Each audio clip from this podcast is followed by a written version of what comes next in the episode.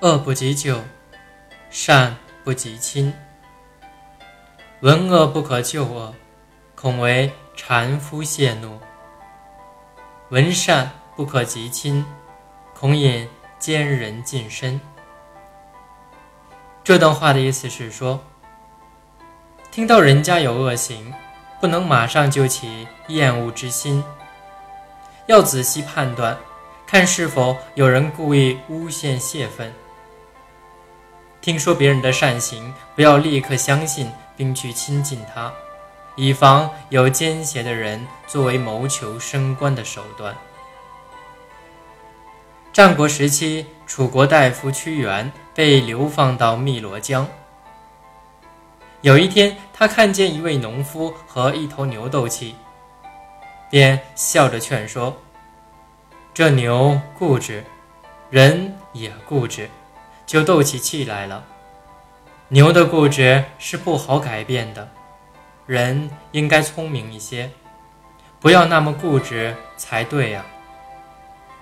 没有想到，农夫听了屈原的话，竟然大笑起来，说：“对呀，令尹子兰那些人有权有势，可就像这头水牛一样愚蠢而又固执。”你何必和他们斗气呢？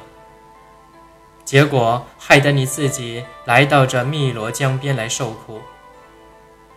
屈原严肃地说：“这怎么能一样呢？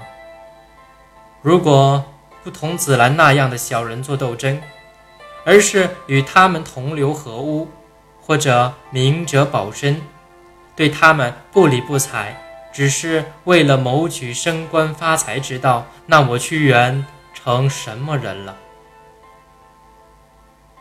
小人的本领就是善于钻营，这可以说是古今通例。